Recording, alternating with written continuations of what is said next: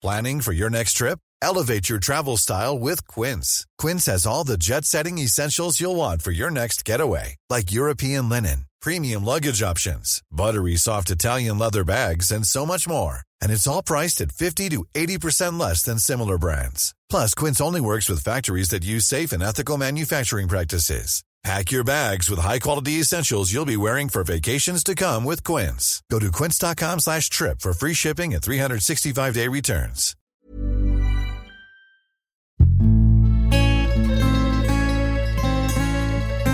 Die Weinwirtschaft.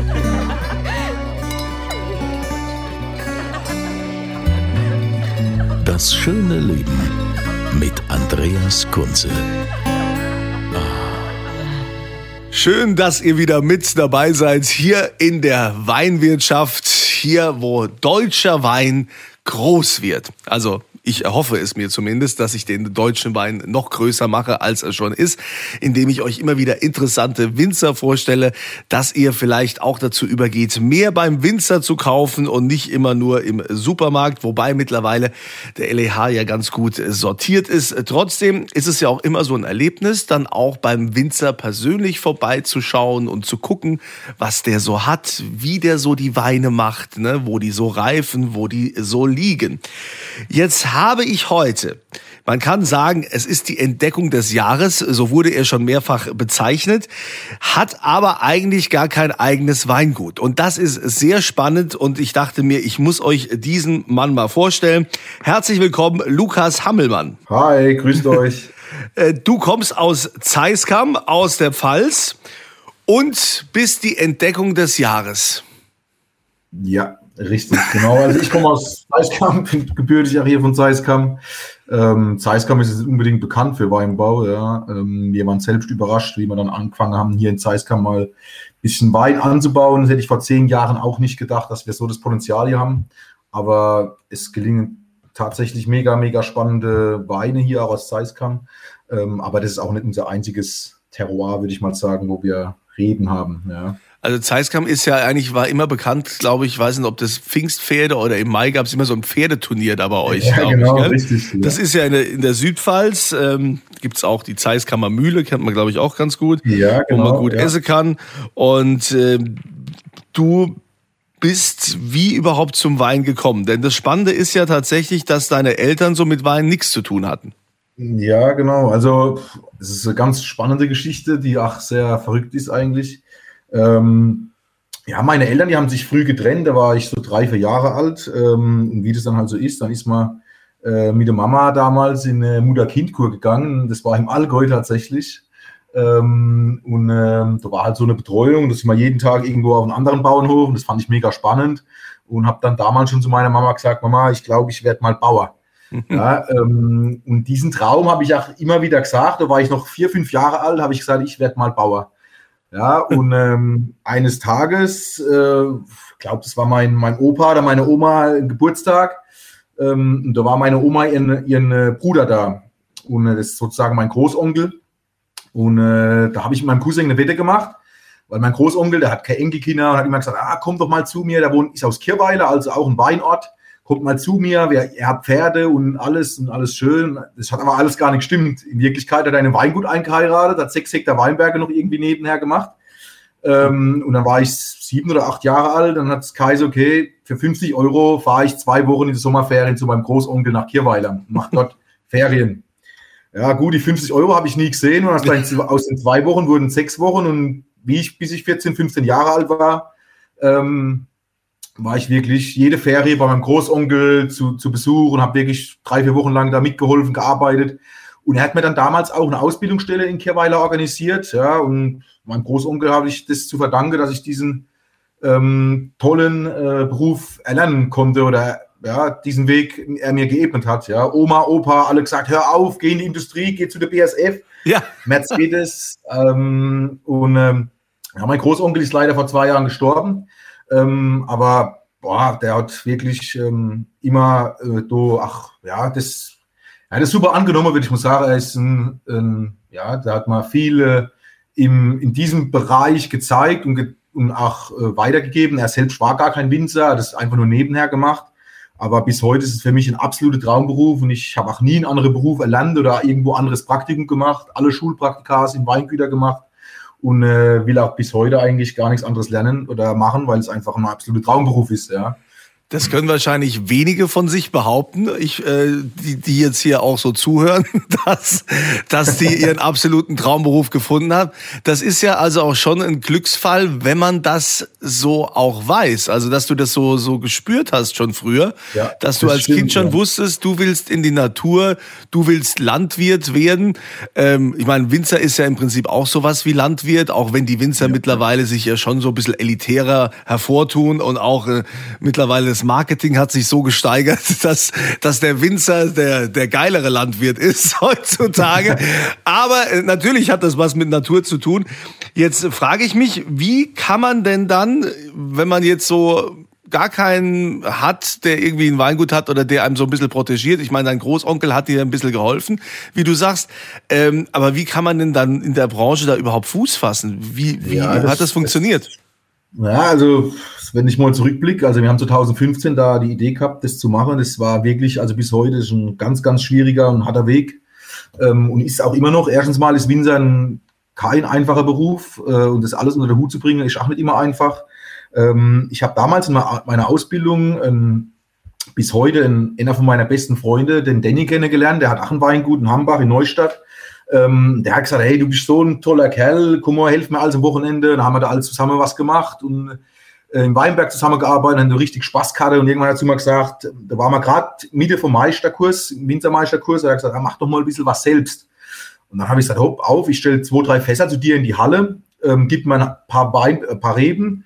Ähm, dann habe ich einen Weinberg gekriegt von ihm, einen Riesling, den haben wir heute noch, einen Riesling im Hambacher Schlossberg, ähm, wurzelechte Reben und haben dann, und haben dann 1000 Liter Wein gemacht. Das war 2016er Jahrgang. Ja. Mhm. Und äh, da haben wir damals 2016 Interview gehabt. Na, nee, in Berliner Zeitschrift, nee, wir machen das alles nebenher. Wir wollen nie größer werden wie 5000 Flaschen und alles Hobby. und äh, ja, und heute sind es vier Hektar. Äh, wir sind dann auch nicht mehr bei meinem Kollegen in der Halle, sondern haben ein eigenes Weingut hier in Zeiskam äh, und machen so knapp 20.000 Flaschen, ja, Tendenz steigend. Ja, aber jetzt äh, mit dem eigenen Weingut, das, das, das kam ja dann jetzt erst so, so nach und nach. Ja, also es war nicht mal einfach, musste ich, am Anfang musste man einen Wasserschlauch kaufen, weil es einfach niemand hatte oder ähm, weil meine Eltern, wie gesagt, die haben keinen Hof, kein, kein Weinberge, nix, 0,0 und auch mein, mein Großonkel, der hat, die haben alles verpachtet, da war nie die Möglichkeit, irgendwie jetzt was zu übernehmen oder einzusteigen. Ähm, das wollte ich eigentlich auch nicht, ja, ich wollte schon hier auch in Zeiskamp dann sein und äh, ja, es ist nicht alles so einfach. Es gibt Vorteile und Nachteile. Äh, meine Eltern sind da natürlich doch immer dabei. Ähm, die helfen, wo es geht, aber es ist natürlich auch nicht vom Fach. Ähm, manchmal hat es Vorteile. Ich muss nicht immer irgendwie was rechtfertigen, den Stil, wo ich mache. Es gibt keinen Vater, der sagt, ja, mach mal, wenn es funktioniert, ist gut, sondern äh, ich habe da eine eigene Idee und höre da wirklich sehr auf mich selbst und auf mein Bauchgefühl auch. Ähm, manchmal wäre es doch aber ganz cool, wenn man so mal den Vater fragen könnte, hey, wie habt ihr das vor 20 Jahren gemacht? Oder ähm, hopp, wir nehmen noch einen Weinberg jetzt dazu, wo wir irgendwie verpachtet haben oder die Betriebsstätte wäre da. Das ist einfach alles nett. Ähm, irgendwie hat es Vor- und Nachteile, aber wenn ich ehrlich bin, ich bin mega froh, so wie es ist. Ähm, und man muss es auch annehmen und ja, muss es wollen. Aber wenn man, also wenn ich ehrlich bin, manchmal auch zu mir selbst, ähm, es schlaucht schon, es ist eine abartige Aufgabe das alles so aus dem, aus dem Stein rauszustampfen, das war schon wirklich eine Aufgabe, das muss man auch erstmal wollen, würde ich mal sagen. Trotzdem bin ich sehr, sehr froh, das zu machen und die, die mich kennen, es wird wahrscheinlich auch einige geben, die das hören hier, die werden wissen, wie ich bin. Mhm. Ähm, ich bin eigentlich 150 Prozent, ich habe Energie für 24 Stunden, sieben Tage lang, das ist kein Problem. Ähm, und ohne das wird es auch nicht funktionieren oder hätte es auch nie funktioniert und wäre ich niemals da, wo ich jetzt bin. Ja. Also das heißt, mit dem Freund zusammen hast du dann, äh, konntest dann, hat er auch quasi einen Weinberg gegeben, wo du dann mal ja. den 2016er Jahrgang dich ausprobieren konntest. Ähm, ja. und, und dann, wie ging das dann weiter mit, du musstest ja auch äh, irgendwie jetzt auch Weinberge pachten oder irgendwie da dran kommen? Ja, das stimmt. Also, ja, wir haben dann 2016 mal geguckt, dann kam noch ein Spätburgunder Weinberg dazu aus Hochstadt. Ähm, wo wir dann von befreundeten Winzer dann auch gekriegt haben und es ist auch bis heute so, dass wir natürlich nicht alle Weinbergen pachten oder kaufen können, weil da, da fehlt einfach das Geld, ja. Es mhm. ist einfach so, auch wenn es gut läuft, aber ohne irgendwas, ohne Betriebsgebäude, ohne eigene Weinberge, da, da fehlt auch einfach die Grundsubstanz, ja. Und deswegen arbeiten wir auch mit gewisse Kollegen hier im, im Umkreis zusammen, die sagen, hey, pass auf, äh, wir geben dann Weinberg, du kannst die ganze Arbeit machen, ähm, brauchst nicht zu pachten und nicht zu kaufen, kaufst uns einfach die Trauben dann ab ja, das ist in Burgund in Frankreich oder so, ist es eigentlich gang und gäbe. Äh, wir machen danach die ganze Handarbeit, die ganze Arbeit, äh, entscheiden wann wie wo. Bei uns ist alles 100% Handlese. Ja, und, und so können wir dann irgendwie, haben wir da so einen Mittelweg gefunden. Ähm, und ja, jetzt haben wir auch hier in Zeiskam noch eine ein tolle, tolle, tolle Betriebsstelle gekriegt. Ja, durch, ein, durch einen guten Freund von mir, der Dirk, der uns auch einige Weinberge gegeben hat, ja, wo sagt, hey, äh, meine Eltern haben Weinberge gehabt, die kannst du machen.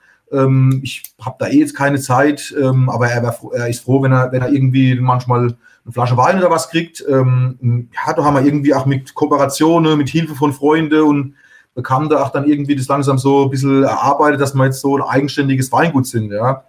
Ja, aber dieses, ich meine, äh, dieses Nicht-Perfekte ist ja letztendlich auch das, wo jetzt die Weinbranche dann auf dich schaut und sagt, eigentlich total geil, was der Typ da macht. Also der hat, der hat irgendwie nichts von daheim. Äh, da ist, äh, das ist kein Imperium, keine Weindynastie, wie das in vielen anderen Fällen ist.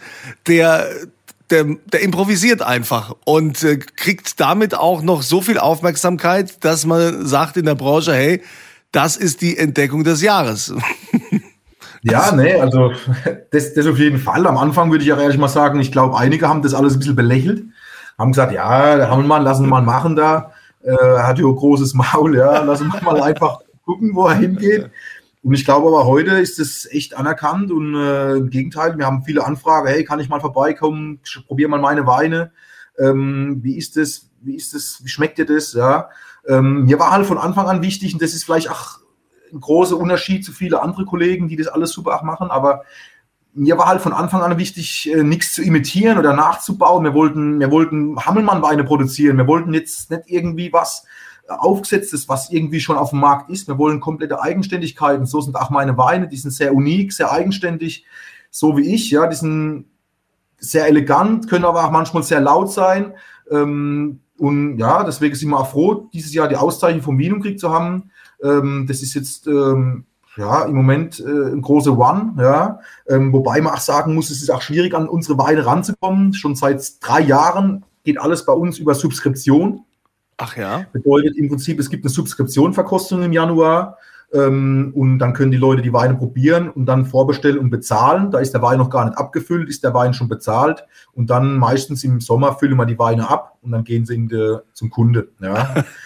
Wir können, aktuell, wir können aktuell gar keine neue Kunde groß aufnehmen, weil wir einfach ähm, zu viel Kunde schon haben. Wir haben aktuell eher eine Warteliste von paar hundert Leuten. Ja. Wie geil ist das denn? Also mich, mich, freut ja sowas extrem. Ich bin ja ein großer Fan von äh, so, Menschen wie dir, die einfach an sich glauben, an ihre, an ihre Vision und dann alle Widrigkeiten zum Trotz ihr Ding durchziehen und dann äh, kommt der Erfolg auch von allein. Das ist ja oftmals so. Ne? Also es gibt ja viele Beispiele im Leben, wo Menschen einfach äh, gemacht haben, wo es nicht darum ging, ja, ich will Hauptsache, ich will Geld verdienen oder ich will hier, äh, will hier groß rauskommen, sondern einfach machen und ja, dann, nee. und dann kommt's.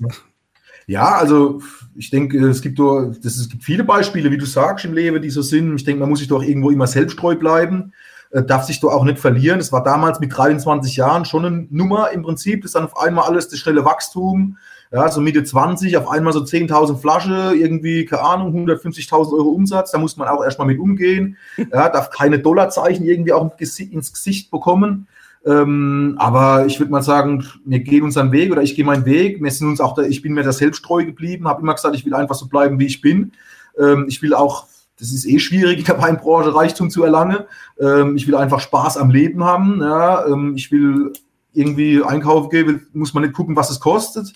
Ja, und das ist so im Prinzip der Antrieb, warum wir das eigentlich machen. Ja, ähm, dass man irgendwie auch ein, ein cooles Leben hat, würde ich mal sagen. ja. ja und, und, wenn man dann den Traumberuf hat, der dazu beiträgt, ähm, dieses Leben zu führen, äh, ja, freut mich sehr, würde ich mal sagen. Bin, bin da auch stolz selbst auf mich. Ich gebe das was selten zu. ähm, weil ich sage, ich bin selbst noch gar nicht da, wo ich mich eigentlich sehe. Wir haben noch viel, viel vor. Ich bin jetzt 29 Jahre. Ähm, wir sind am Anfang ähm, jetzt aktuell von, von, von, von dem Weingut und jetzt schauen wir einfach mal, wo die Reise hingeht und wie sich das alles entwickelt, ja. Aber es gab ja schon dann auch Stationen für dich, wo du dich dann, also wo du auch eine Ausbildung gemacht hast. Du hast dich mit dem ja, Wein ja schon auch beschäftigt. Genau. Wo hast du deine ja, Ausbildung gemacht? Ja, meine Ausbildung habe ich in Kirweiler gemacht, beim Weingut Anton. Wie gesagt, mein Großonkel war aus Kirweiler, hat mir damals das organisiert. Ähm, ich habe auch, ja, weg von, von, jeder hat gesagt, lerne jedes Jahr woanders. Ähm, ich war damals der, der erste Lehrling, glaube ich, beim, beim Ralf. Ähm, und bin da auch mega froh, dass ich damals da hingegangen bin, ja, weil dort hast du das Arbeiten gelernt. Ich war drei Jahre dort, ich im zweiten Jahr habe ich ganz andere Verantwortung übernehmen können, wie jemand, der jedes Jahr gewechselt ist. Ähm, das ist natürlich kein VDP oder High-End-Weingut, aber es war eine solide Top-Qualität für Pfälzer Mittelklasse-Segment, ja, mhm. und ich bin mega froh, damals dort meine Ausbildung gemacht zu haben, auch machen zu, haben zu dürfen.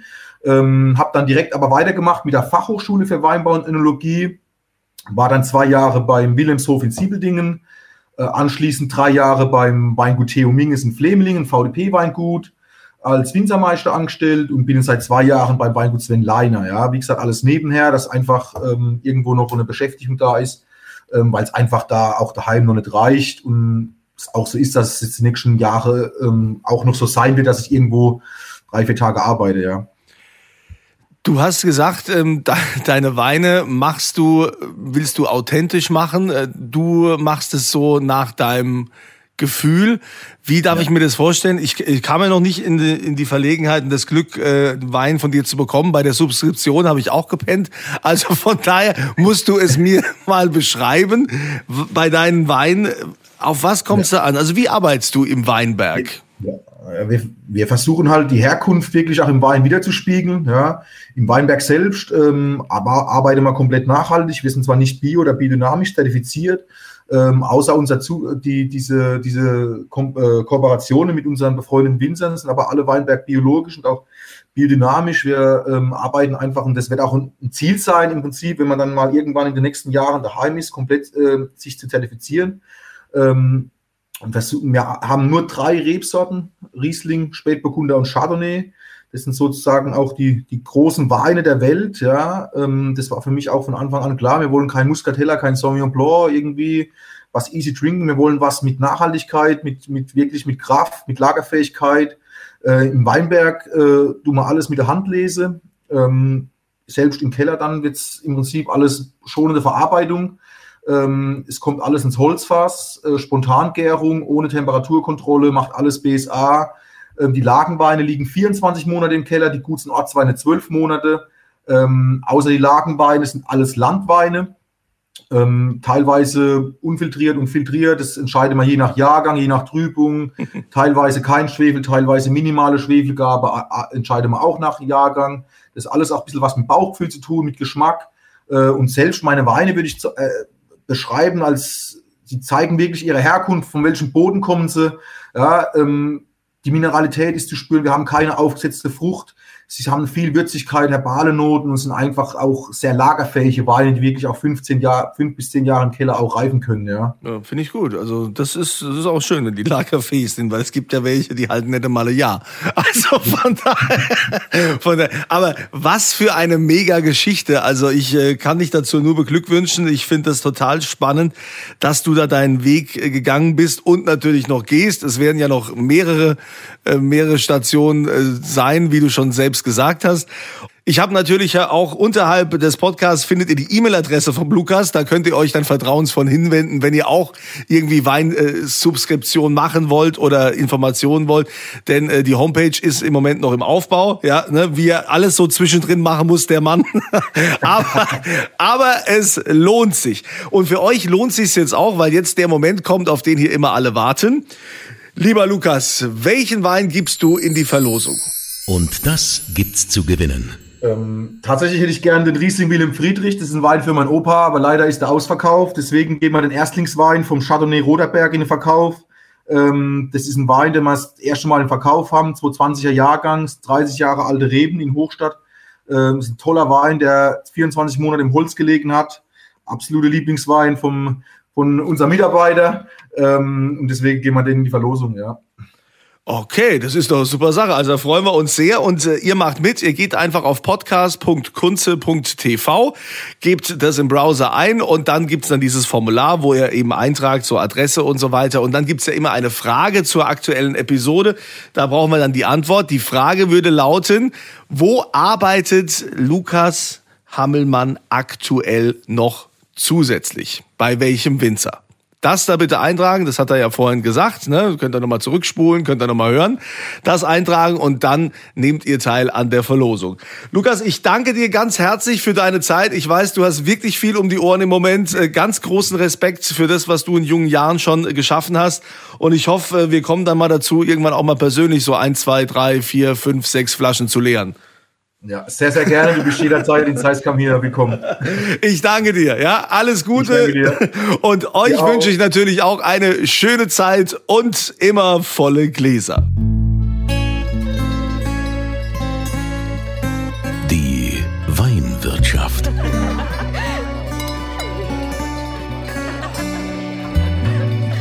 Das schöne Leben mit Andreas Kunze. Die Weinwirtschaft wird produziert von Podcast Monkey. Podcast-monkey.com. Ever catch yourself eating the same flavorless dinner three days in a row? Dreaming of something better? Well, HelloFresh is your guilt-free dream come true, baby. It's me, Kiki Palmer. Let's wake up those taste buds with hot, juicy pecan-crusted chicken or garlic butter shrimp scampi. Mm. Hello Fresh. Stop dreaming of all the delicious possibilities and dig in at HelloFresh.com. Let's get this dinner party started.